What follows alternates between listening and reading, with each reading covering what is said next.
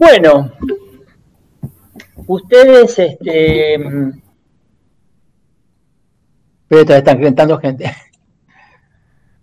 Todavía entrando gente. Bueno, ustedes dirán, vamos a empezar, si hay algún regular de este año y quiere hacer una primera pregunta como para tener más la idea de que la segunda parte de la consulta es para, para los que rinden. De todas maneras, si no es regular este año, podemos empezar con... O sea, no es necesariamente, es una partición estimativa, media hora y media hora, pero podemos trabajar este, Así que si no, si no hay nadie regular que tenga una duda, por, ahí hay algún regular, pero solamente quiere escuchar, este, podemos arrancar. Este, creo que Romina tenía alguna pregunta, ¿puede ser? Eh, eh, sí, mi duda era en el becerro de oro, que mm, como que se plantea que es una metáfora gastada. ¿Es porque en realidad no es una metáfora y es metonimia y porque no surge un nuevo significante? ¿Sería por eso? No, no, es una... Eh, a ver, vamos, vamos a explicarlo. Yo ya lo expliqué en, otros, en otras consultas, pero bueno, vale, como repaso. Es, un chiste, es uno de los ejemplos importantes para nosotros porque, porque ustedes vieron que, que Lacan, por supuesto, no, recoge toda la, cantidad de ejemplos que da Freud, pero toma algunos que considera más importantes. Entonces, los dos ejemplos más importantes son el familionario y el becerro de oro. ¿Por qué son, por son estos dos? No significa que Lacan no mencione otros, pero estos son los más importantes y lo que nosotros pretendemos que también ustedes trabajen lo más exhaustivamente posible. Son los más importantes porque uno es un chiste metafórico y el otro es un chiste metonímico. Estamos aprendiendo, ¿no es cierto?, la, estructura del lenguaje, el funcionamiento del inconsciente, cómo es el trabajo del inconsciente. Bueno, el trabajo del inconsciente, en este caso, en, el caso de la formación del inconsciente, que es el chiste, pasa, como ustedes saben, por la metáfora y la metonimia, ¿no? Que Lacan define en la estancia de la letra, que explica, que da ejemplos. Y aquí estos ejemplos están plasmados en chistes. Chistes que devinieron ejemplares, porque son los que, los que interpretó Freud y lo que después retomó Lacan. En el caso del chiste del becerro de oro, que es el que Romina por el que pregunta específicamente, es un chiste que decimos que es metonímico. ¿Por qué decimos que es metonímico? Vamos a explicarlo. Porque en realidad parte de una metáfora y el trabajo del chiste lo que hace es metonimizar esa metáfora. Siempre el juego, ustedes se han dado cuenta ya, siempre el juego es entre metáfora y metonimia. O sea, pasamos de una a la otra, no hay, no hay metáfora sin metonimia y siempre la metonimia termina eh, eh, y siempre la metáfora termina metonimizándose. Voy a dar un ejemplo, ¿no? Cuando yo, eh, por ejemplo, cuando se hace el chiste, como el chiste de famillonario, el efecto del chiste es metafórico. El chiste está concentrado en esa metáfora que el chiste hace, crea, la, condensación entre familiar y millonario. Y la idea de que esa condensación sustituya familiar. Em, cuando yo lo explico al chiste, lo metonimizo. Cuando yo hablo de él, sería cuando yo empiezo y digo, bueno, familiar y millonario se condensaron, este, se encastraron, como dice Freud, y llegaron a, esta, a este neologismo que provoca risa porque es un neologismo, no existe en el código, pero se lo reconoce en función de un sentido nuevo que crea, que se crea ahí, ¿no? Es un significante nuevo, ese significante no existía hasta que no ocurre ese hecho del chiste. Eso hace reír, etcétera, etcétera, etcétera. ¿Qué pasa en el caso del becerro de oro? El caso del becerro de oro, ustedes recordarán el chiste, parte en realidad de una metáfora de la cultura ¿no? La metáfora cuál es? Adorar al becerro, al becerro de oro. Esta es una metáfora que, está en la cultura, quiero decir que no es ninguna creación nueva, ya fue creado en algún momento y eso está inserto en la cultura, pero está a la mano de cualquiera que se le ocurra retomarlo, ¿no? Que es lo que pasa en el chiste. ¿no? En el chiste, ¿no? Hay una reunión social, entra un señor este, mayor, adinerado, esto provoca que todo el mundo se le acerque, ¿no? Este, justamente por esa condición, por la condición de alguien poderoso, porque tiene, porque tiene dinero. Entonces un poeta le dice al otro, su ley ¿no? Uno le dice, mire usted cómo el siglo XX adora el becerro de oro. ¿No? Adorar el becerro de oro es una metáfora, ¿no? La metáfora está en la cultura, ustedes lo pueden encontrar en el Antiguo, en el Antiguo Testamento, ¿no es cierto? Este, el pueblo judío este, esperaba que, que Moisés descendiera del monte Sinaí, que se iba a encontrar con Dios, o sea que esperaban la revelación de un Dios. Este, esto le llevó tiempo a Moisés, tardó mucho. El pueblo inquieto fundió el oro que tenía e hizo figuras de becerros a los que adoraba. Cuando Moisés baja, después de su encuentro con Dios, dice, ¿no? con un Dios que no tiene representación, con un Dios que, que no tiene imagen, ¿no? Este, cuando Moisés baja, se encuentra con, esta aberración, digamos así, que, ¿no? que, no, que no pudieron esperarlo, que, que, que esos eran falsos dioses, esas imágenes no se correspondían con, el Dios, ¿no? con, el, que se había recientemente encontrado, se le caen las tablas de la ley, se rompe, bueno, una serie de, hechos históricos que ustedes pueden conocer o no, pero que es importante que conozcan lo más que, puedan. Siempre, siempre la, la tanto el chiste como la interpretación analítica, además, ¿no? tienen muy en cuenta el contexto simbólico en el que ocurre la formación del inconsciente y el contexto simbólico involucra el contexto cultural. ¿no? Es decir, es de la cultura saber qué significa adorar al becerro de oro. Como es de la cultura conocer la historia de vos, ¿no? El ejemplo del verso de, de Víctor Hugo. Por eso que estas cosas, si uno no las sabe de antemano, las tiene que ir a buscar. ¿No? Por eso que, que decía que la dificultad de la formación del analista era que había que ser culto de toda cultura, ¿no? Y eso es casi imposible saber todo, ¿no? Estar atravesado plenamente por toda la cultura es muy difícil. Entonces, bueno, uno, hay cosas, hay cosas que, bueno, que, deben saberse. Esta, esto, la expresión becerro de oro es algo que debe saberse, es una cultura básica occidental. Entonces, es una metáfora, obviamente, porque, la, digamos, una metáfora que surge de esa historia, de la historia de Moisés y el pueblo judío, ¿no? ¿Por qué? Porque la expresión adorar al becerro de oro quedó como significado de la idolatría, ¿no? De adorar a un falso dios, ¿no? Quedó como... El pueblo que supuestamente lo sigue este, a, su, a su mentor, digamos, al profeta, y que cuando se da vuelta este, vuelve a sus antiguas creencias, a sus antiguas, este, a sus antiguos ídolos este, paganos, digamos, por decir de una Claro, lo importante es eso, ¿eh? que ahí hay una idolatría, hay una, adoran falsos dioses. La metáfora es esa, significa, ¿no? Adorar al becerro de oro significa adorar a un falso dios. Listo. Ese es el significado. Entonces, se entiende cuál es la, bueno, la sutileza del comentario del poeta cuando ve que entra este señor mayor, adinerado, que todo el mundo se le, se le, se le, aproxima. Entonces, ¿no? ¿La expresión cuál es? La expresión, digamos, este, sutil, inteligente de un poeta tal vez, ¿no? Usar una metáfora para describir la situación. Vea usted como el siglo XX adora el becerro de oro. ¿Por qué dice eso? Porque, justamente, ¿no es cierto? Este, esto esto no, ocurrió, ocurrió en, la antigüedad, por eso es siglo XX. Y el otro le contesta, y ahí está el chiste, me parece que usted le quita años. ¿no? ¿Por qué es una metonimia? Porque en realidad... No, perdón, no era ningún becerro, por decir de otra manera.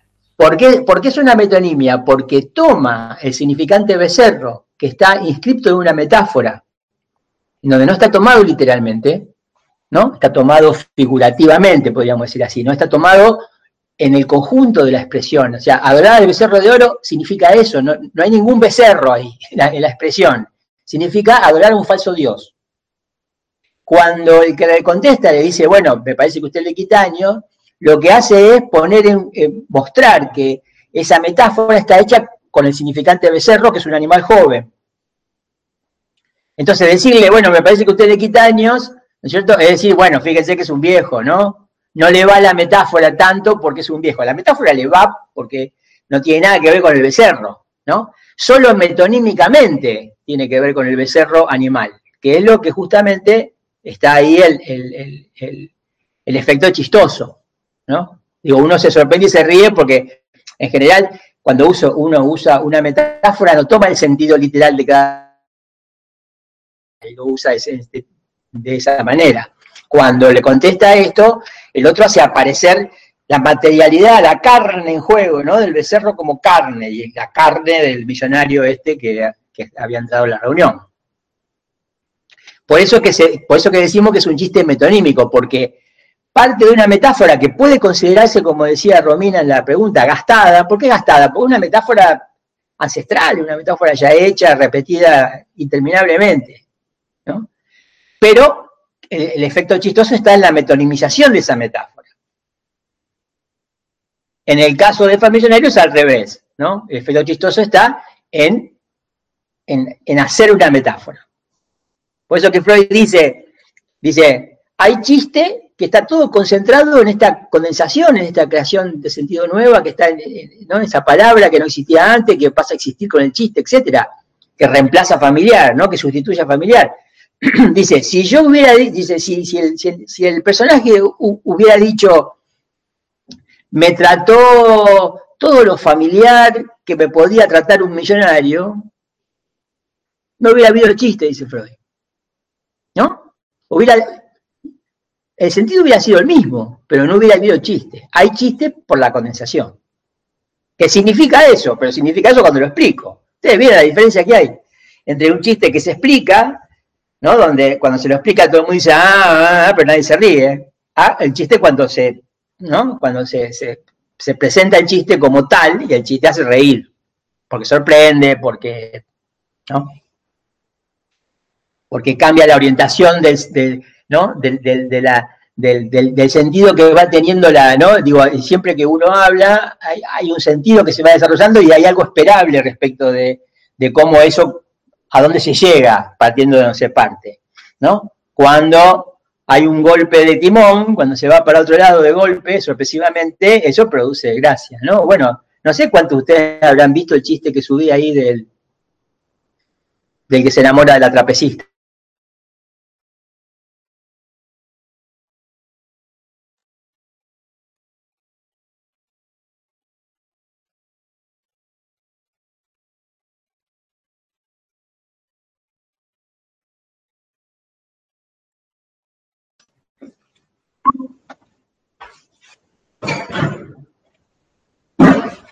La conexión. Perdón. Bueno, sigo. Se perdió la conexión. No sé si están. La mía se había perdido al menos. Ahora sigo. Bueno, entonces el señor le dice, bueno, usted es muy bella mujer, qué sé yo, este, me gustaría conocerla, qué sé yo, y entonces le dice, pero yo tengo pareja, le dice, le dice la trapecista. Y entonces él le pregunta, ¿y es el oso? Y ella dice, no, es el, este, es el payaso. Se entiende que el chiste este, pasa todo por el significante celoso. Uno cuando, ¿no? Uno está, está, muy, está muy definido el sentido cuando uno le, ¿no? está en el contexto ese, ¿no? Tengo pareja, es celoso, ahí nadie va a escuchar, ¿no? Es el oso. Uno escucha ¿no? Los celos, la, cuestión si esa persona es celosa. Y de pronto, con, la respuesta de ella, vuelve para atrás el sentido de que celoso se puede escuchar como si es celoso, ¿no? Es el oso. Bueno, este, era un buen ejemplo de cómo un chiste estaba puesto en juego alrededor de un significante, ¿no es cierto? Que el significante es eso, ¿no? Como, como, como es un elemento asemántico, ¿no? puede ser celoso, veloso y todas las cosas que resuenen alrededor del sonido más que del sentido. Por eso que ahí el sentido cambia de, ¿no? A uno lo, descoloca, ¿no? Porque está, viene, viene uno viene agarrado del sentido de, del contexto, ¿no es cierto? Están hablando de, ¿no? De si tiene pareja, si es celoso o no es celosa la pareja, y justamente ahí es donde, ¿no es cierto?, la respuesta de la trapecista es lo que hace que, uno se sorprenda y reconozca que en celoso eh, hay, hay un sonido exactamente semejante, ¿no?, que podría haber sido este, la pregunta, ¿no?, como la entendió ella, ¿no es cierto?, si la pareja era el oso. Profe, una pregunta. Entonces, por eso eh, va variando de acuerdo, eh, obviamente, a la cultura, eh, o sea, el sentido va variando, o sea, está interpelada por la cultura, por también, qué sé yo, o sea, digamos, y, también en la cuestión de si es verbal, o sea, qué forma es, si es una imagen, si es verbal o es escrita, porque eso también varía de acuerdo eh, puede variar el sentido incluso. Incluso no es lo mismo un chiste acá que, por ejemplo, el mismo que en Estados Unidos, por ejemplo, ahora actualmente, todos los chistes de Trump y eso. Hay algunos que yo los estuve viendo actualmente y, viste, no, no, no lo entendés porque no estás viviendo. Eh, claro, hace poco, hace poco, este, hace poco escuché un comentario, ¿no? Y entonces dice, mira, si vos no sos médico y vas a, a, una reunión donde todos son médicos y se pone a hacer chistes, y te, lo vas a perder a todos, porque hacen chistes de médicos. Nosotros hacemos chistes de, de, psicoanálisis, de Lacan, qué sé yo. Los médicos hacen chistes de médicos, quiere decir que es lo que, lo que también este, se comenta habitualmente, que lo dice Lacan, es que hay que ser de la parroquia, ¿no? Ser de la parroquia significa ser del, pertenecer al grupo. ¿no? Por eso que el chiste de familiario nos deja a nosotros indiferentes. Pero era un chiste muy exitoso en Alemania de esa época, y se tomaba como un ejemplo paradigmático, como lo toma Freud, justamente lo retoma de otro autor. Sí, el tema, el tema es el significante, ¿no? Ahora, el significante vieron que no es tan fácil de definir, ¿no? Pero el significante está en lo que decimos y está también en la cultura en la que estamos insertos. O sea, que nosotros vivamos en una ciudad que se llama Rosario, ¿no? Que aparte es un, ¿no? forma, digamos, el rosario también forma parte de un rito religioso, es el nombre de una virgen, ¿no? Que digamos que es la cuna de la bandera. Todo eso son significantes que nos, que nos contextualizan y que son elementos de esa materialidad con la que, bueno, se opera cuando se habla. Es, es, es, lo, que llamamos el, el, registro simbólico en el que estamos insertos, ¿no? Y hay que considerar que el sujeto, lo que llamamos sujeto, que es diferente de yo, es un efecto de, estos elementos que llamamos significantes. O sea que para, para seguirle la pista al inconsciente, para interpretarlo, ¿no? para descifrar qué es lo que hace el analista y demás, hay que estar, si se quiere, de alguna manera, entrenado en el significante, ¿no? Que es lo que se escucha en ese chiste y en otras este, expresiones y otros momentos en donde, bueno, está claro, ¿cierto? los dobles sentidos de las palabras, este, ¿no? Este, las partes de palabra, como, como es como se trabaja con, ¿no? Como, como muestra Freud, como muestra Lacan, ¿cierto? Que ahí está, por ejemplo, la técnica del chiste es una técnica de significante, dice Lacan, explícitamente.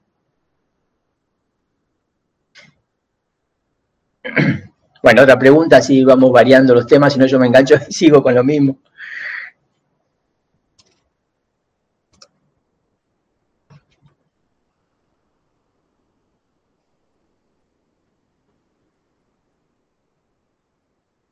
Importante que nos vayan diciendo si hay, si alguien va a rendir libre, porque tenemos ahí un tema con los libres especial por el tema del escrito. Creo que Ignacio, Ignacio está acá en la, reunión. Pioto, que va a rendir libre, ya sabemos. No sé si hay alguien más. Eh, yo también voy a, a rendir libre. Perfecto. Yo también, rindo libre. Bien. Sí, es importante porque van a, van a vender por comunidades, este, ya vamos a ver cómo es el, ya, ya le vamos a informar cómo, cómo, se hace con el escrito, pues nos van a, nos van a ayudar los de informática de la facultad para, por el tema de, los escritos, ya que solo vamos a estar ocupados con, los orales, con los exámenes orales. Profesor, ¿le puedo hacer una pregunta con respecto al programa? Estoy para eso. Este, eh, el texto eh, más allá del principio de la realidad que figura en el programa Eh, hace mucho, no, el año, ya el año pasado no estaba. Ah, ahí está, ahí está, bueno. No, ese, texto no. Ya no está. Ese texto no está. el problema cuando uno toma un este el programa que viejo. Claro, es del 2017. Claro, seguramente después que se aprobó, yo ya tenía todas las fotocopias sacadas, así que ese no está. Bueno, bueno. No, eso no, va. No va porque traía confusiones, entonces decidimos acá. Perfecto, gracias. Siempre con el tema de los programas es así. Nosotros, nosotros tomamos, nosotros no les, no les estamos preguntando, bueno, ¿con qué programa rendís? ¿No? Digo, ustedes son regulares a veces de años distintos. Cada uno debería rendir con el programa de su año hasta que se le vence eso y se extiende la rivalidad a seis años y ahí rinde con el programa actual. El programa actual es siempre el último dictado. O sea, el, el programa actual, el programa actual es el 2019. ¿no? Lo digo para los libres.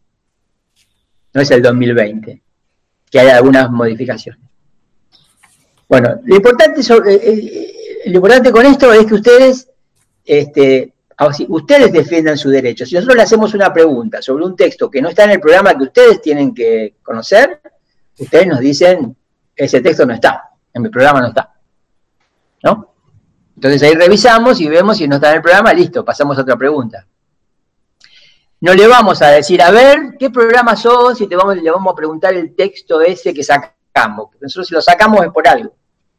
Nosotros siempre que hacemos unas modificaciones porque creemos que estamos mejorando el programa, no empeorándolo. Así que no le vamos a preguntar sobre un texto que ya sacamos. O sea que si alguien tiene en su programa eh, más allá del principio de realidad, este, no, no se lo vamos a preguntar.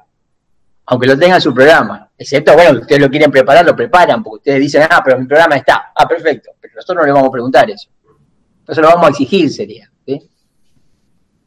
Ahora, si a lo mejor le preguntamos algo al programa nuevo que no estaba en el programa de ustedes, ustedes me pueden decir, ah, mi programa no está. Porque yo estoy pidiendo con el programa, qué sé yo, 2017. Entonces, en ese caso, bueno, retiramos la pregunta. Se entiende cómo es, ¿no? Es un, es un, es un derecho de ustedes, no, no, no que nosotros vamos a, a fijarnos en eso. Sí. Este, mm, no sé si estarán de acuerdo mis compañeros, pero yo quería proponer, porque es como mm, nos marcaron a nosotros que es un texto importante, si podemos hacer un, algún pequeño recorrido eh, medio rápido de psicoanálisis y cibernética. ¿Podrá ser? Este, veo que cambió bastante el enfoque, o sea, el enfoque no, cambió este em, los contenidos, no tampoco, los contenidos tampoco, cambió, cambió la forma de darlo en, alguna parte, en algunos aspectos. Este, eh, lo estuvimos viendo con unas compañeras y nos gustó, nos gustó más, lo entendimos mejor este año, cómo se dio. Este, pero mm, no sé, no sé si, por ejemplo, eh, si tengo que ir hacia dudas sobre eso, em, bueno, en, un principio una duda que se nos presentó es el, con respecto a la escansión, que si es, este, bueno, ahondando un poquito más, este, eh, buscábamos en el diccionario, este, eh, se nos presentaba el tema de la métrica de las, de las poesías y bueno, cuando llegamos a, mm, en, en, otro, en otra parte que la, el mismo psicoanálisis tiene una escansión, este, ahí se nos aclaró un poco más, este, cuando por ejemplo el psicoanalista tiene que decir, bueno, hasta acá llegamos y este... Y, en ese texto, en ese texto la, digamos, la, referencia a la escansión que hace Lacan es, es bastante simple. Eh, es, el caso de la, de, la, tirada, algo así como que, ¿no? Digo, nosotros jugamos a las cartas y cada uno tiene un turno para jugar las cartas y de pronto se termina la mano y se sigue con la otra mano, ¿no? Si jugamos a, los, a la cara o cruz, cada uno de los tiros, ¿no? Entre cada uno de los tiros, entre cada tiro y el otro tiro hay una escansión. Ese es el sentido no, no, se, no se complique. Bueno, eh, o sea, se puede, se puede entender el texto sin saber que es una escansión, no, no, no es una, no es una, idea clave. podemos, por ejemplo, pasar de largo por todo lo que no es tan psicoanalítico, como las, este, esto de Markov y todo eso, profesor? Markov no está ahí, yo lo uso en el, yo lo uso cuando... En psicoanálisis y cibernética estoy hablando. Sí, sí, sí, Markov no está mencionado por parte de Lacan. Ah, no, no, no. En la conferencia. Yo cuando, cuando yo doy clase sobre eso, le menciono a Markov, ah, porque, porque ahí no está explicado, ¿no? Quiero decir, es una conferencia, es una conferencia, es una conferencia que Lacan da para todo público en el contexto del seminario. El seminario tiene un desarrollo mucho más fino, obviamente, seminario 2, y al mismo tiempo Lacan después de eso hizo un escrito que se llama El seminario de la carta robada. o sea que hay muchos elementos girando alrededor de esa conferencia. Entonces, bueno, ustedes no ven todo el seminario, ustedes no, leen el, digamos, no, no le proponemos hacer eso porque sería mucho más material y, no, no, es tampoco del todo sencillo. Ustedes no leen este, el escrito del seminario sobre la carta robada, entonces nos concluiremos a, las primeras dos clases de ese seminario y a, la conferencia. Ah, y a la introducción de gran otro. Estas cuatro, estas cuatro entradas del seminario que más o menos son las, más, eh, digamos, las más fáciles de seguir sin, haber, sin entrar en profundidad en el seminario. Entonces, cuando Lacan habla ahí de azar y determinismo, este, es muy difícil entenderlo si no, si no, introducimos, explicándoselo a ustedes, sin tampoco ser tan precisos, todo este tema que Lacan desarrolla en otros lugares, que es las tiradas al azar, el agrupamiento de, las, ¿no? de los signos, eh, la, clasificación de, los tipos de grupo de tres y cómo se van ordenando según, ahí sí, ya según leyes. ¿no? Cada tirada al azar pero cuando yo las agrupo hay leyes. Es, el, mismo concepto de que cuando uno habla, ¿no? Los, significantes que se van ordenando, como van saliendo, si se quiere, ¿no? Los significantes, después se agrupan, ¿no? Cuando yo tomo el contexto simbólico y empiezo a, tratar de interpretar elementos que, no, que no entiendo cómo interpretar, enseguida se interpretan en relación a bueno, a los seres queridos, a, dónde vive uno, al trabajo que tiene, a, las cosas que le han pasado, a las cosas buenas y las cosas malas. Y de pronto eso hace a lo que Freud les llamaba la asociación libre, ¿no? Claro, simplemente cuando asocia, uno está haciendo, está, está generando agrupamientos de elementos que empiezan a tener sentido, ¿no? Que funcionan según leyes, ¿no? Justamente lo que Lacan trata de demostrar con las tiradas al azar. Es una, es una conferencia amplia que tiene que ver justamente, fundamentalmente, con eh, dar cuenta de la naturaleza del lenguaje. Lacan, Lacan está tirando lineamientos básicos para, ¿no? para hacer una, un trabajo alrededor de en qué consiste el lenguaje, tal como lo conocemos nosotros los, los seres hablantes. Eh, Profe, la importancia de la sintaxis eh, antes que la semántica y después para eh, salir hablando del sentido que le da, por ejemplo, el paciente, que es otro sentido más allá de, este, del sentido que le puede dar uno, y ahí tienen que ver, me parece, los significantes, ¿no? Lo que, o sea, lo que significan para él. Yo, yo, quiero dar, yo quiero dar una recomendación en general y otra a vos en particular, Diana. Eh, aténganse a lo que dice el texto. O sea, si yo, si yo me pongo fino en lo que vos estás comentando ahora, yo digo, el texto no dice eso.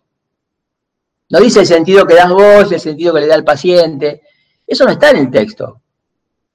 En el texto solamente está la puntuación de que la sintaxis es previa a la semántica, y después hay todo un desarrollo sobre el sentido, y este, ese desarrollo sobre el sentido apunta a, que Freud tenía este, una, particularidad de, poder descubrir un sentido que, este, que dependía de lo simbólico, ¿no?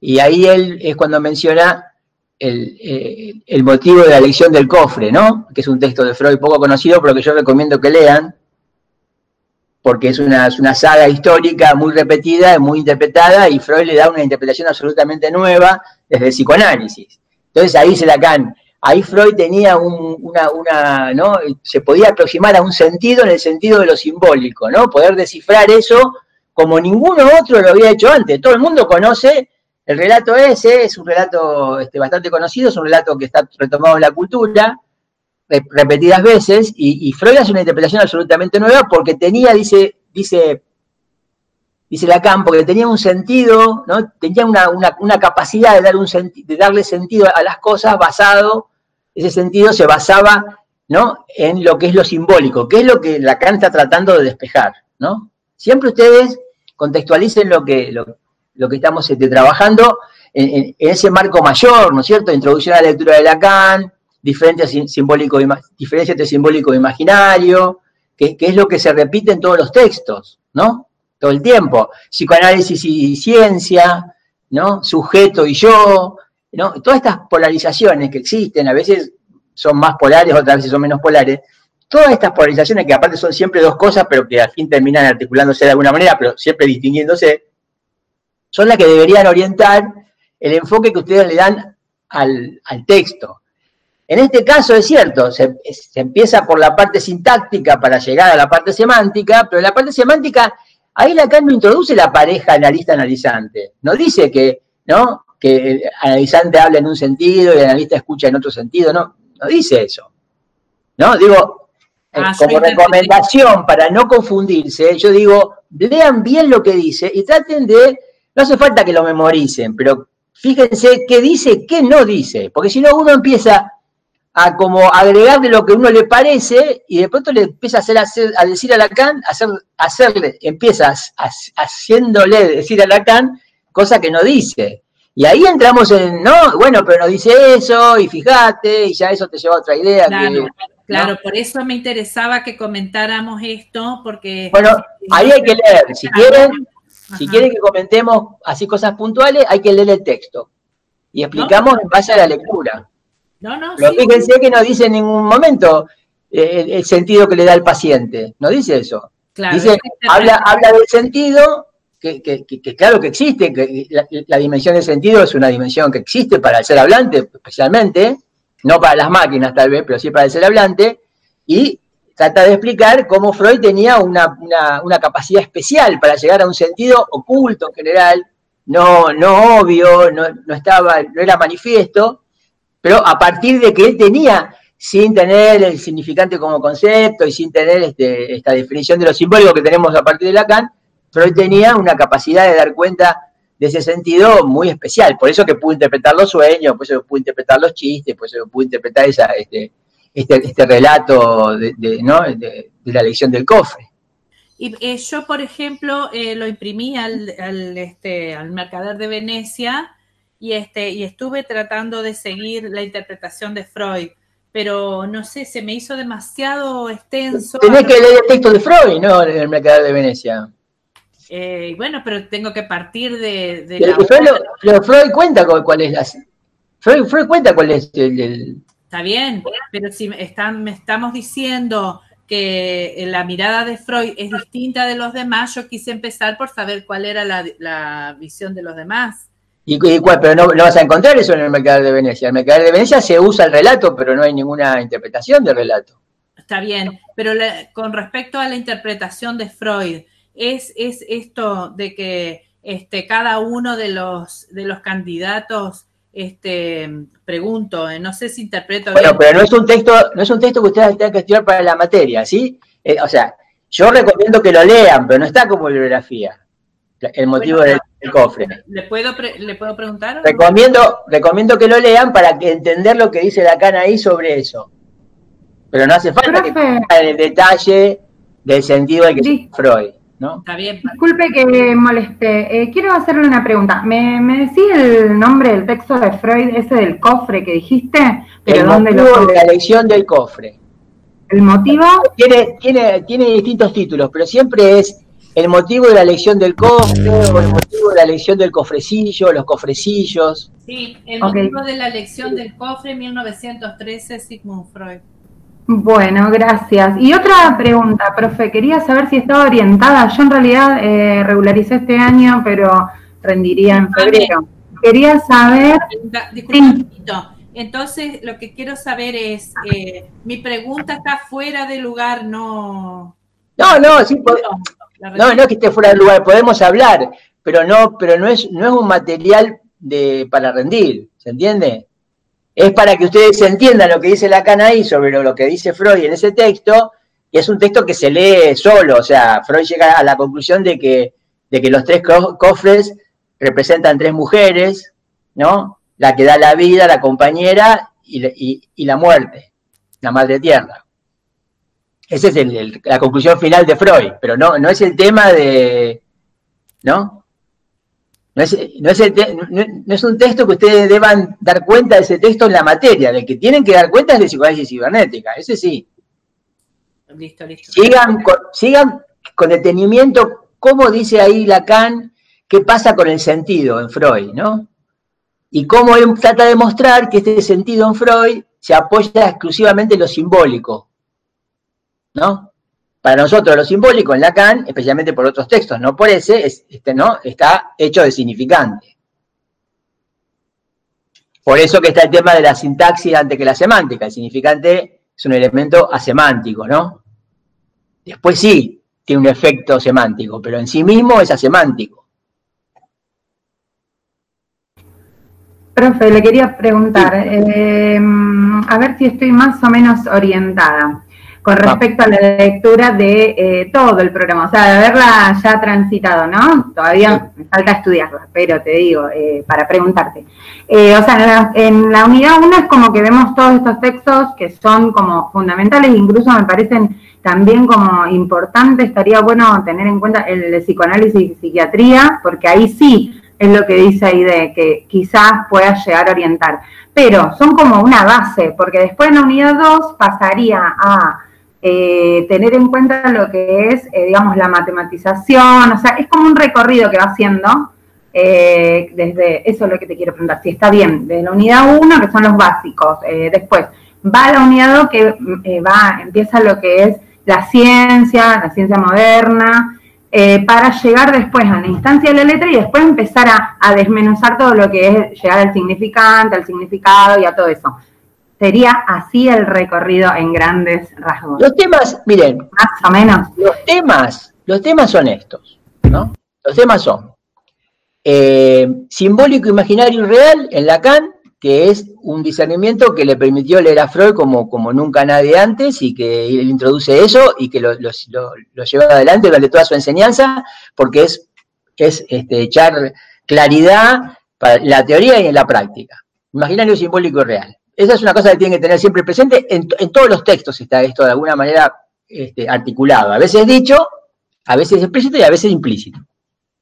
El otro tema es psicoanálisis y ciencia.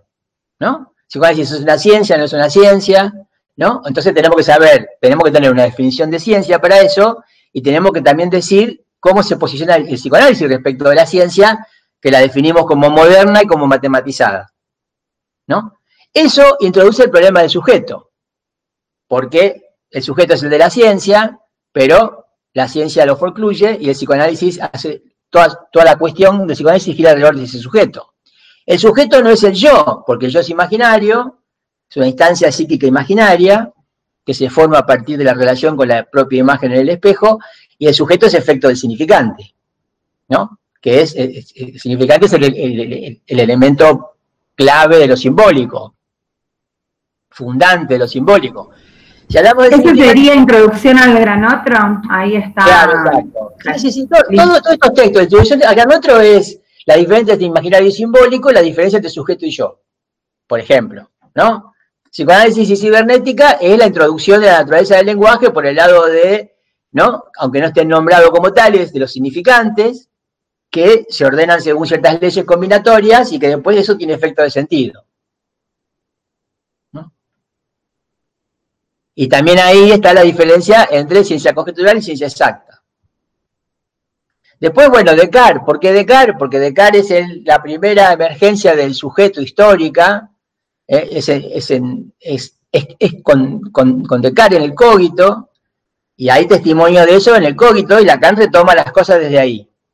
Y dice, no es Freud el que inventa al sujeto, es Descartes. Y ese sujeto Después Freud inventa el psicoanálisis para que ese sujeto tenga un sentido tenerlo en cuenta, ¿cierto? No, se puede tener en cuenta el sujeto si no es en el contexto de la práctica del psicoanálisis, si no, no tiene ningún sentido hablar del sujeto. Por eso que tampoco, tampoco Descartes pudo hacer nada con el sujeto, se encontró con el sujeto y así como se lo encontró, ¿no es cierto? El sujeto este, volvió a, ocultarse, ocultársele a él y a todos los demás que siguieron después de eso. Excepto que retroactivamente desde el psicoanálisis, con la lectura de Lacan, se puede volver a ese sujeto cartesiano. Y después tenemos un capítulo sobre estructuralismo, porque si vamos a hablar de significante y estructura, tenemos que saber qué se dice específicamente por estructura y por significante. Y tiene, tiene también el interés de que ese, ese, trabajo de Milner sitúa el estructuralismo desde el punto de vista epistemológico. ¿Es ciencia galileana? ¿No es ciencia galileana? ¿No? ¿En qué sentido se puede decir que es ciencia galileana? ¿No? ¿Cómo, demostramos que hay cierta matematización? ¿No es cierto? aunque no sea la matematización de la física, ¿no? que pasa por el número y por las cuentas y por el cálculo, esta es una matematización del significante que pasa más bien por la combinatoria y por ciertas leyes este, conjeturales, leyes de la conjetura, que es lo que vuelve a engancharse con la psicoanálisis cibernética. Después tenemos como todo esto va a confluir, ¿no es cierto? Este, lo queremos hacer confluir en el tema del chiste. ¿no? Como, como ustedes en general ya trabajan en la facultad, en otras cátedras, el, sueño, la psicopatología de la vida cotidiana y lo deben de trabajar más de una vez, porque hay cátedras que se repiten, nosotros dijimos, bueno, vamos a trabajar el chiste que, ¿no? que hasta ahí seguro casi nadie lo ha dado, por, por supuesto, pero desde el chiste comprendiendo el resto de las formaciones del inconsciente. Ahí donde, bueno, vamos a, ese texto de Freud para ver cómo confluye todo esto, el tema del sujeto, el tema del yo, el tema del significante, la metáfora, la metonimia, ¿no? Cómo, cómo confluye todo esto, imaginario, simbólico y real, ¿no?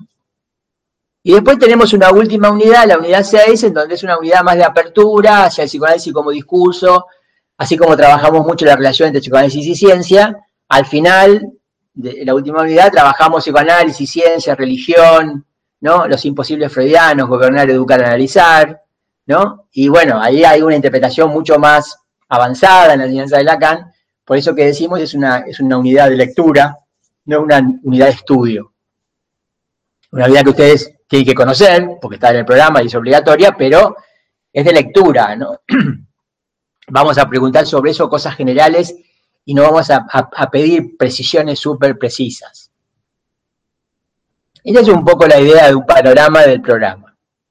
¿no? son muchos temas, no son muchos temas, pero no, son muchos no son muchos temas, pero están todos como muy articulados. Entonces, ¿no? Se va y se viene sobre esos temas, ¿no? Hay lecturas y relecturas y, cosas que, se repiten, pero se repiten de una manera diferente, con lo cual se, se, aprende más eso, ¿no? Se aprende más cuando uno escucha algo articulado de distintas formas. Pomier, los cuerpos angélicos también. Eso sí, es lectura, es lectura, sí, sí. Sí, sí, los cuerpos angélicos es una lectura obligatoria de la materia, pero no es un texto eh, extremadamente, digamos, es, un texto bastante abierto, ¿no? Quiero decir, insisto, es, un, es una lectura que proponemos, no es una, no es de estudio, no nos tienen que venir a decir, no es como la instancia, eh, no, no, le vamos a preguntar como le preguntamos a la instancia. Le podemos preguntar, qué sé yo, ¿cuál es la hipótesis? ¿no? ¿Cuál, cuál, es, cuál es la hipótesis de, de, Pomier en ese texto? ¿no? Que la ciencia ha ido al lugar de la religión. ¿no? Que lo que antes hacía la religión, ahora lo hace la ciencia. Y que eso, es cierto? Que no se, puede, que no se trata de querer que las cosas se vuelvan para atrás, eso empeora las cosas. ¿no? ¿Por qué? Porque de alguna manera, aunque la religión no es el psicoanálisis y el sujeto ahí no está como sujeto, hay más sujeto en la religión que en la ciencia. En la ciencia el sujeto queda totalmente excluido.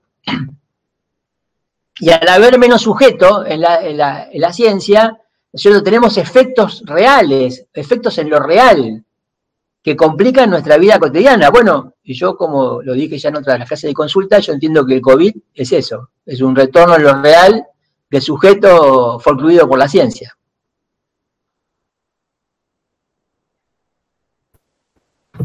Profe, no entendí lo del COVID, ejemplo. Porque, porque Lacan, Lacan dice, digamos, hay, ustedes tienen que ir a ver bien ahí, yo creo que lo expliqué bastante en una clase, de las que grabé en su momento al principio, que qué significa forclusión del sujeto. Que la ciencia forcluye al sujeto significa que el sujeto para la ciencia no existe. ¿No? Que no, o sea, cuando, cuando uno reprime algo, lo que reprime va al inconsciente, pero sigue existiendo en el inconsciente, y eso retorna, dice Lacan, en lo simbólico, que es el retorno de lo reprimido. O sea, yo reprimo algo y después sueño. Reprimo algo y después me olvido. Reprimo algo y hago un chiste. En todas estas formaciones del inconsciente hay algo reprimido y hay retorno a lo reprimido. Por eso que se puede interpretar en lo simbólico. La interpretación en el análisis es simbólica, es con el significante. ¿No? Es lo único que se interpreta, lo único que se interpreta en un análisis son, son las formaciones del inconsciente y los síntomas. No se interpretan las inhibiciones, no se interpretan las angustias, todo eso no pasa por la interpretación, porque no son, no son presentaciones de lo simbólico. ¿No? La, inhibición es imaginaria, la angustia es real, o sea que no hay forma de interpretar eso. Ustedes no le pueden preguntar a un, a un analizante que, es angustiado, ¿por qué, ¿por qué se te ocurre que estás angustiado? Es una pregunta errada. No hay, no hay forma que les conteste eso y, lo, lo, lo, van a angustiar más. ¿No? No, pero yo preguntaba en el, eh, cuando vos dijiste el sujeto del COVID, por una vuelta a la red. Ah, okay. ahora, sí, Entonces, está la represión que retorna en lo, simbólico, ¿no? La forclusión, como eso no existe en lo simbólico, porque la represión sí, el significante existe en el inconsciente, ¿no? Se lo reprime, pero sigue existiendo en lo simbólico. En cambio, eso que se forcluye no, no existe, es un agujero, es un agujero en lo simbólico, ¿no? Digo, para, la ciencia eh, el, sujeto no tiene ninguna posibilidad. No, existió al principio de la ciencia, no existe hoy para la ciencia y no puede existir en el futuro. ¿no? Eso significa proclusión, de que algo no existió, no existe ni existirá. Eso significa proclusión. ¿Qué pasa? ¿Cuál es el mecanismo de la proclusión? Lacan dice, cuando, cuando algo está forcluido en lo simbólico, retorna a lo real. Así como en la represión retorna en lo simbólico, en la fruición retorna en lo real. ¿Qué significa que retorna en lo real? Eso significa, por ejemplo, vamos a dar ejemplos más, ¿no? Una alucinación, ¿no? Escuchar voces por parte de gente que está complicada desde, el punto de vista simbólico, eso es un retorno de lo real, ¿no? Es decir, hay algo, para esas personas hay estructuralmente algo forcluido, ¿no? Que no existió, no existe ni existirá, que por eso que Freud hablaba de construcciones en el análisis, ¿no? La construcción significa que en esos casos el análisis debe ponerse a construir, no a interpretar. A construir lo destruido. Entonces. Interpretando lo real como, como. No se interpreta, no se interpreta lo real, se interpreta lo simbólico. No, está bien, está bien. Pero tomando lo real como la ciencia de lo que vuelve al mismo lugar, a eso me refiero. No, no, no tiene nada que ver con eso. No, no. no. Lo folclorido, lo folclorido, lo simbólico retornan lo real. ¿No? Entonces, bueno, vieron que todavía está la pregunta. ¿Y el COVID es un virus que se escapó de un laboratorio? ¿No? ¿Se escapó de un laboratorio en China? El virus este, ¿no? ¿Fue, ¿Fue creado por el hombre o es una mutación natural? Lo que sea, la respuesta que sea, ese es el sujeto que la ciencia forcluye. O sea que, que el COVID es un efecto de que cada vez somos una, una cultura más científica. Cuanto más científicos nos volvemos, y parece que eso se, va confirmando paso a paso por poderes económicos, por un montón de razones, ¿no es cierto? Cuanto, más lugar tiene la ciencia, que, que tiene un lado benéfico, porque nos cura de cosas y porque nos hace avanzar y porque nos mejora la vida, porque alarga la vida, lo que sea, por otro lado, porque focusa el sujeto, ¿no es cierto? Lacan tiene varias interpretaciones sobre esto, diciendo que, bueno, que, lo que, por suerte está el psicoanálisis que nos hace la vida más respirable porque tiene en cuenta el sujeto que la ciencia no tiene en cuenta. ¿no? Y otras cosas, no solamente el psicoanálisis, pero el psicoanálisis es uno de los discursos que este, resiste esta, ¿no? esta devastación que la ciencia está introduciendo en la vida cotidiana de todos nosotros. O sea que se van a ver fenómenos, se van a ver fenómenos más complicados a futuro, ¿no? No solamente puede haber nuevos virus, va a haber nuevas cosas que van a aparecer que, que, nos, que nos van a, traer problemas. Sería como nos trae ahora el COVID. Pero muy bien, ahora entendí. Y otra cosa, un ejemplo de esto sería eh, muy evidente el ejemplo, pero por ejemplo, eh, cuando uno va al médico que mm, nada, quiere que lo examine, que lo vea o algo, y directamente te dicen no antibiótico. O sea, por ejemplo, y directamente estás eh, forcluyendo directamente al sujeto. Claro, bueno, la medicina no es la ciencia, ¿no? Es una técnica, pero tiene una base, eh, tiene un apoyo fuerte en el discurso de la ciencia, ¿no? Ahí son cosas que dice Pomier, ¿no es cierto? Cuando dice, este, ¿no? Trata esto. Por ejemplo, había un ejemplo ahí, yo no recuerdo, creo que lo, lo trata ahí Pomier en este libro, y si no, alguna vez yo lo escuché en una conferencia, pero muy interesante, donde él dice, bueno, por ejemplo, una persona tiene una cistitis, ¿no? Eh, ¿Sabe? Infección de las vías urinarias. Un síntoma bastante común, que lo puede tener cualquiera. Entonces, bueno, uno va al médico y el médico le recita un antibiótico, ¿no? no, toma el antibiótico y se le pasa la cistitis, ¿no? Pero si tuviera, que no está mal hacer eso, ¿no? Pero si tuviera al mismo tiempo la ocasión de hablar de eso en un análisis, ¿no? Tal vez podría llegar a la conclusión de que es un síntoma, un síntoma, ¿no? Que es un retorno, un de algo reprimido, ¿no es cierto? Y que este, su cuerpo hizo esa cistitis, ¿no? La dice que el inconsciente es el, cuerpo que habla, ¿no? Que, hizo esa, esa cistitis porque tuvo, digamos, porque, porque tuvo, digamos, tuvo un, encuentro sexual que debería, que piensa que debería haber evitado tener el día anterior, los dos días antes o la noche anterior, ¿no?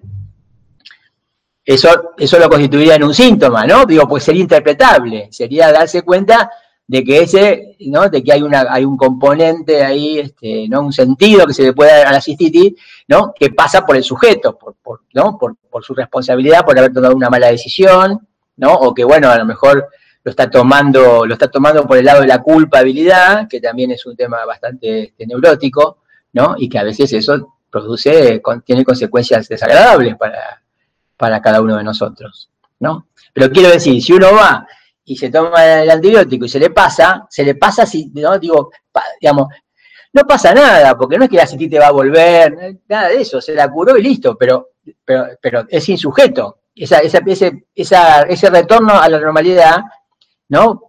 Pasó por el costado del sujeto hubo una intervención sobre el cuerpo química, modificación química, y el, no digo, ustedes vieron, uno cuando va al médico dice, bueno, a ver, cúreme, ¿no? ¿Qué tengo que hacer? Y ustedes hacen lo que les dice, ¿no? Toma esto, este, metete en la cama, tomate esto, tomate lo otro, o sea, o bueno, te tengo que operar, lo que sea. Todo eso sin sujeto, a uno para operarlo lo duermen, ¿no? Digo, en cambio uno no es y trabaja, ¿no? Y habla de eso y le da un sentido, ¿no? Y trata de encontrar un sentido del, ¿no? de que de que qué hay en eso que, que uno, bueno, que viene del inconsciente, ¿no es cierto? Que uno no. algo que uno está dirigiendo uno, ¿no? Profesor, una cosa del examen le quiero preguntar, este, porque seguramente que ya lo dijo y no sé, me confundí porque estamos en discusión con las compañeras. Este, bueno. Eh, se rinde con los regulares, ¿con tema o sin tema? Tema, tema, tema. Los regulares con un tema, empieza con un tema, examen de media hora, un tema que no va a ir más allá de los ocho primeros minutos, y después preguntas y, y después este, se desconectan para que nosotros decidamos la nota y, y le pedimos que se vuelvan a conectar por WhatsApp. Vamos a trabajar con el WhatsApp también paralelamente. Y entonces ustedes vuelven a entrar, le damos la nota y ahí pedimos que entre el siguiente.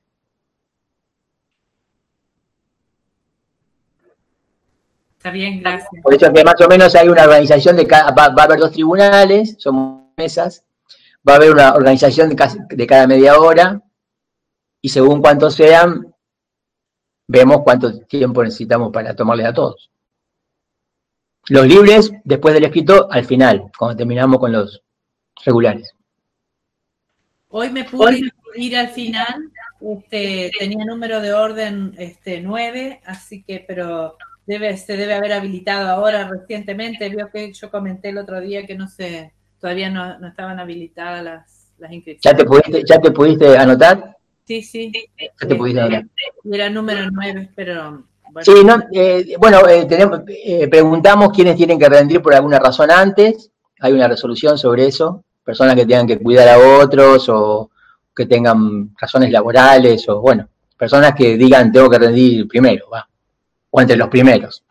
Le tomamos a esos primeros y después, eh, después nos, dividimos la lista y vamos este, llamando por, lista. Pero todo eso, todo eso ya se hace, se arma en, en, la, en la pantalla o en el link como este en el que ustedes dan el presente. En el presente armamos los dos tribunales, las listas de cada tribunal y un grupo se va, ¿no? Ahí se queda un grupo, se queda un tribunal. En, la, en esa reunión, que es el link que da Bedelía, el link les da, se los da Bedelía, o lo buscan en la página de la facultad, Bedelía virtual. Es como el aula, ¿vieron? Ustedes llegan el día del examen y dicen, ¿dónde rindo? Y les dicen, segundo piso 5. Bueno, es lo mismo. ustedes se conectan con Bedelía y dicen, ¿dónde rindo? En este Meet. Ahí van todos, tomamos asistencia y empezamos a organizar. Ese link queda para un tribunal y después se abre otra, otra mesa, otro link para, para otro tribunal, para el otro tribunal. ¿Y es todo por esta misma aplicación? Es todo por Meet, sí. Pero lo da, pero lo, lo arma, ese Meet lo arma Bedelía. Yo siempre con este, siempre yo siempre lo repito porque alguna gente puede no saberlo, pero yo siempre doy con esta, con este link. Así que si alguna vez se, no, digo, no, lo encuentro, lo que sea, copiense este y entran a este los horarios, ¿no? Lunes a las 19 y miércoles a las 12. Perdón que sea tan anticipada porque faltan como tres meses, pero en febrero Juan, para los regulares, ¿hay que llevar en el final eh, el resumen nuestro? No, no, no, este no, no, no, no, no, no, no, los resúmenes son para regularizar, es como los parciales. Ah, Después ya pasan a otra cosa. No sabemos qué, va a pasar en febrero, no sabemos cómo va a ser. Bueno, podemos tomar presenciales, no sé, vamos a ver. Ojalá que todo mejore. Gracias. ojalá, que volvamos al, al pasado. Bueno, alguna otra pregunta, ya estamos cerca de las 20, pero puedo estirar un poco. ¿Dudas, preguntas? Con respecto, eh, ya que estábamos hablando, tocamos un chiquito el tema de la unidad 6. Este, yo eh, alcancé a ir a una consulta presencial este, y hablábamos con, un con otro profesor este, con respecto a los cuatro discursos. ¿Se acuerda que este, usted nos iba a dar una, este, una clase más sobre eso y después eh, se tuvo que suspender y, no se dio. Em, si yo no interpreté mal, el profesor nos decía que eh, esos cuatro discursos de Lacan se corresponden con los imposibles freudianos. ¿Usted está de acuerdo con eso? Mm, no estrictamente. Eh, para empezar, ya les doy una indicación. Fíjense que hay una clase de consulta donde hablé de eso. Ah, bueno. Vieron que yo estoy poniendo, yo pongo el video de la clase de consulta y hago más o menos un desarrollo temático de lo que se trató. ¿No? Les cuento para que vean, no tienen que verlas a todas, pero si de pronto hay una, una clase de consulta donde dice, ah, este tema estoy, no sé, no entiendo bien, qué sé yo qué, van y la escuchan. Y la pueden regular, la escuchan en la medida donde van encontrando el tema que ustedes están interesados. Digo porque eso les ahorra tiempo Perfecto, así no se repite, sí, sí. No, no, no, y yo puedo, yo puedo dar una respuesta igual. Freud dice, digamos, es así, hay la noción de discurso de Lacan, que, que no es exactamente lo, digamos, es, un, es, es, casi un concepto, ¿no? Digo, tiene especificidad, ¿no? Quiero decir, no es que, bueno, uno dice discurso y es el discurso de que, ¿no? Lo que uno encuentra como discurso en el diccionario, ¿sí? La definición de Lacan de discurso es que es un lazo social el discurso para Lacan es un lazo social, ¿no? Con lo cual significa que Lacan está tratando como discurso las relaciones entre los seres hablantes, ¿no? Lazo social. Esta noción de discurso que Lacan trabaja mucho y es muy interesante, pero que lo hace en un contexto mucho más adelantado en su enseñanza, con lo cual nosotros estamos llegando, no llegamos con buena base para trabajar, trabajar eso con ustedes, porque no llegamos más allá del semestre 5, imagínense, ¿no es cierto? Difícilmente podríamos llegar al 17, que es donde Lacan hace eso, o sea, pasa mucho tiempo. Pero no, no queríamos irnos de la materia sin que, ya que hablamos de psicoanálisis y ciencia, podemos hablar de psicoanálisis, ciencia, religión, ¿no? Gobernar. Bueno, La, la, noción de, discurso, la Lacan la saca de un comentario que hace Freud sobre los que llaman los imposibles. Freud dice en un par de lugares, uno de ellos es análisis terminable e interminable, que hay tres profesiones imposibles, gobernar, educar, curar. ¿No? ¿Qué significa? Como dice Lacan en el triunfo de la religión, ¿no? Este, siempre, se, siempre se hacen más o menos bien, aunque sean imposibles, ¿no? Hay problemas, ¿no? Para ser exitoso en gobernar, para ser exitoso en educar para ser exitoso en curar, pero a pesar de todo, de no ser plenamente exitosos en esas profesiones, las profesiones existen, tienen aspirantes y funcionan más o menos bien. Más o menos se gobierna más o menos bien, se educa más o menos bien y se analiza o se cura más o menos bien. De, eso Lacan saca el concepto de imposibilidad, ¿no? Freud nos, nos explaya en eso y lo inserta en una lógica, ¿no? Para Lacan lo que es imposible es lo real, ¿no? Vieron que eso también es un tema que nos queda medio afuera, ¿no? Solo vemos mucho simbólico, imaginario, y real es un tercero que nunca terminamos de trabajar plenamente. ¿no? Para Lacan lo real es lo imposible, bueno, lo imposible en ese sentido de que dijo Freud también, ¿no? Quiere decir que hay un núcleo real en gobernar, educar, analizar, que hace que estas cuestiones nunca sean plenamente exitosas. Bueno, vieron, todo el mundo se queja de los gobernantes, todo el mundo se queja de los maestros, y todo el mundo se queja de los analistas, con razón. A partir de ahí, Lacan dice, hay cuatro discursos, fíjese que acá son tres, ¿no? Lacan dice eso, hay cuatro discursos, que los nombra de otra manera, del amo, del universitario, de la histérica y del analista, y los escribe con su álgebra. Quiere decir que va mucho más allá de Freud y no se puede reducir una cosa a la otra. Pero el disparador del concepto de discurso como lazo social es Freud, para Lacan. No, no, no, o sea, Ustedes de, las letras que usa Lacan para escribir los discursos, ustedes conocen bien tres letras, significante, repetido y sujeto. No conocen objeto A, que no llegamos a poder enseñar eso, lleva tiempo, tampoco lo podemos hacer en una unidad, así que requeriría casi todo otro año para trabajar eso. Entonces, no vamos a la escritura formal de los discursos. Aparte, insisto, piensen, del seminario 5 al seminario 17, es un salto importantísimo. Así que es una, no, por eso que es una, una unidad de lectura, para que ustedes vean que Lacan dice, bueno, estos imposibles freudianos, después habla de que, de esto que yo decía recién de gobernar y educar, después habla de la ciencia, que es otro discurso, ¿no es cierto? Y, habla de la religión, dice la religión va a triunfar porque le da sentido a todo, ¿no? La ciencia, ¿no? El científico se angustia frente a lo que puede inventar una bacteria que arrase con la vida en el planeta, y, a lo que la ciencia invente, ¿no? En lo real, sería como decíamos antes, como lo del COVID, lo que la ciencia invente, este, la religión le va a poder dar sentido. Y el psicoanálisis no es ni la religión ni la ciencia, ¿no? Dice, el psicoanálisis trabaja con el sentido en el sinsentido y, este, y tiene que arreglárselas con el síntoma. ¿no?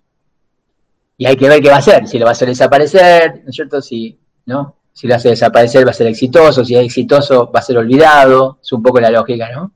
El triunfo de la religión. Entonces el psicoanálisis tiene que fracasar, ¿no? Digo, siempre es contraintuitivo Lacan, ¿no? No parece que tuviera que ver mucho con el sentido común, que uno siempre quiere éxito, por supuesto, ¿no? Lacan dice, bueno, va el psicoanálisis va a sobrevivir mientras fracase, ¿no? Fíjense, ¿no? En cambio la religión va a triunfar.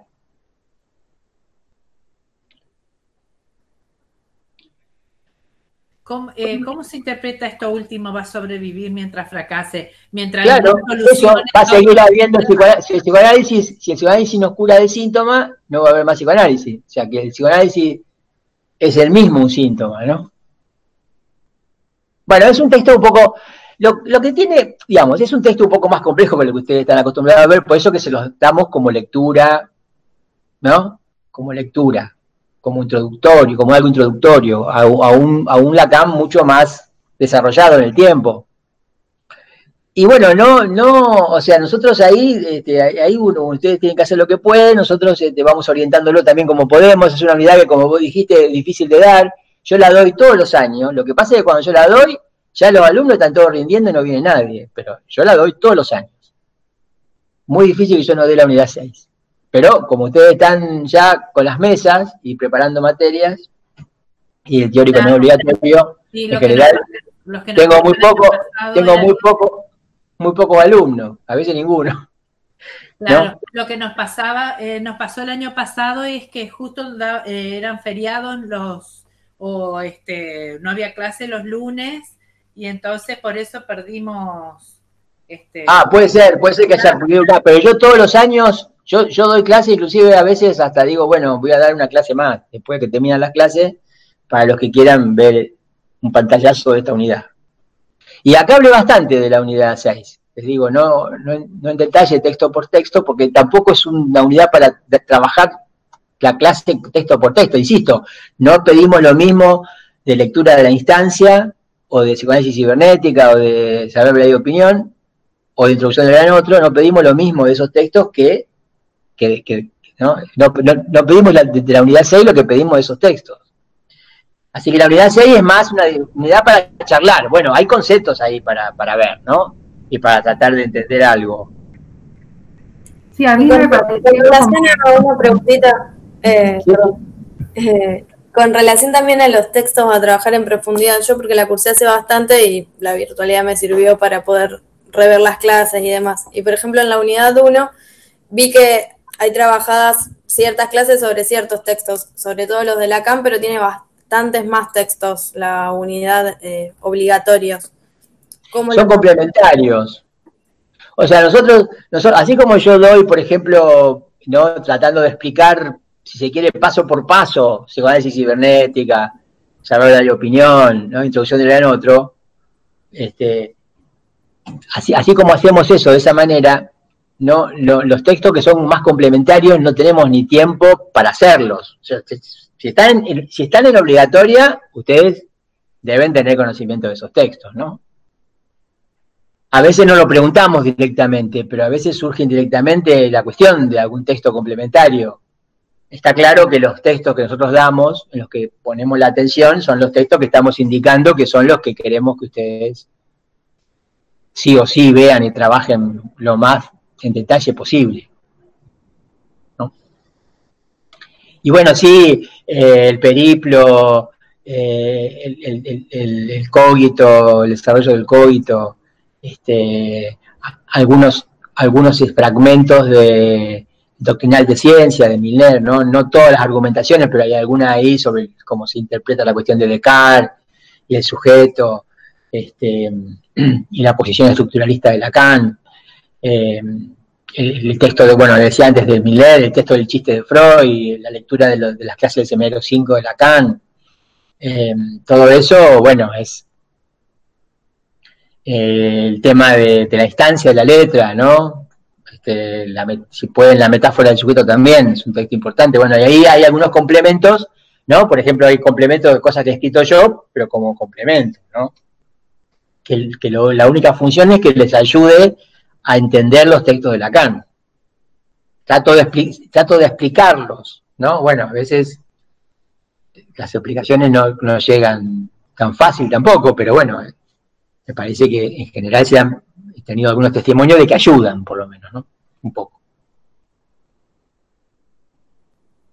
Sí, por algo lo seguimos, profesor. Nos resulta didáctico. No, no, sin, no, sin, es difícil. Son, estos textos sin ayuda es muy difícil. Lleva, lleva mucho más tiempo, o sea, se, puede, ¿eh? se puede, pero lleva mucho más tiempo. Y se cometen menos errores, porque nosotros vamos, vamos este, corrigiendo, no, no, por ahí no, no, no lo digan así porque no, fíjense, eso, eso no dice el texto, como te decía yo hoy a vos, no, eso no dice el texto, fíjate lo que dice el texto, o sea, este, esa es la idea. son, textos, son textos para releer. Nosotros son textos para releer, nosotros mismos los vamos releyendo a lo largo de los años y siempre nos resulta interesante releerlos porque siempre se encuentra alguna forma de darle un sentido o de poder explicarlo de una manera diferente, más claro, o nos resulta a nosotros más claro, más iluminador, ilustrativo de alguna cosa. Así que son textos de relectura, está bueno porque uno empieza haciendo una buena lectura de esto y si con el tiempo tiene la posibilidad de releerlo, es una, es una formación. Leer a Lacan es formarse en psicoanálisis. Ahora, qué difícil elegir un tema, profesor, para, para hablar. Bueno, en el que se sientan más cómodos, ¿no? Elijan un tema que se sientan cómodos porque es, en realidad el tema es disparador, ¿no? Uno se pone a hablar de una cosa y bueno, de pronto ya ahí uno se relaja un poco, ya empezó a hablar y después empezamos a charlar, pero muchas veces es así, muchas veces no se, no se llega al final del tema, no porque esté mal ni nada, sino porque no se cruza una pregunta que para aclarar alguna cosa y ahí ya después vamos y agregamos algún comentario y bueno, ahí sí se, arma un diálogo que tiene que ver con la materia siempre. Este, y que bueno, nosotros vamos viendo también ustedes, porque la idea es esa, nuestra, evaluación debe ser que ustedes hayan eh, entrado en contacto con los textos, que tengan un manejo de los textos, ¿no? ¿Qué significa? ¿No? Que ustedes pueden hacer la práctica, ¿no? Lean el texto, cierren el texto y traten de decirle a otro lo que dice. Si ustedes pueden hacer y pueden decirle a otro lo que dice, ¿no? Digo, un poquito más que un par de palabras, ¿no es cierto? Tampoco tienen que decir todo, minuciosamente todo lo que dice, pero sí la idea central y cómo argumentan acá en algunos temas, que ustedes saben son importantes porque ya dijimos cuáles son los importantes. Esa es la idea. ¿no? Ahora, bueno, cuando ustedes dicen, ah, no sé, qué sé yo, sí lo leí, pero no me acuerdo, bueno, ya está, eso ¿no? No nos interesa que lo lean nada más, nos interesa que nos lean y que puedan hacer algo con eso. Y lo único que acá estamos pidiendo que hagan es que nos lo puedan repetir lo mejor posible, ¿no? Y hacer, por supuesto, algunas relaciones entre los textos que existen, hay múltiples relaciones entre los textos. Y todo, todo ese conjunto de relaciones y de argumentaciones y de conceptos que Lacan va introduciendo deja una buena base para entender el psicoanálisis de Freud y de Lacan y lo que sigue, que bueno, hay muchas más, muchas más cosas para tratar, ver y discutir en el psicoanálisis y en la cama. Bueno, si les parece, seguimos el miércoles los que puedan y si no, los espero el lunes que viene. Gracias, profesor. A ustedes, gracias. Chao. Chao.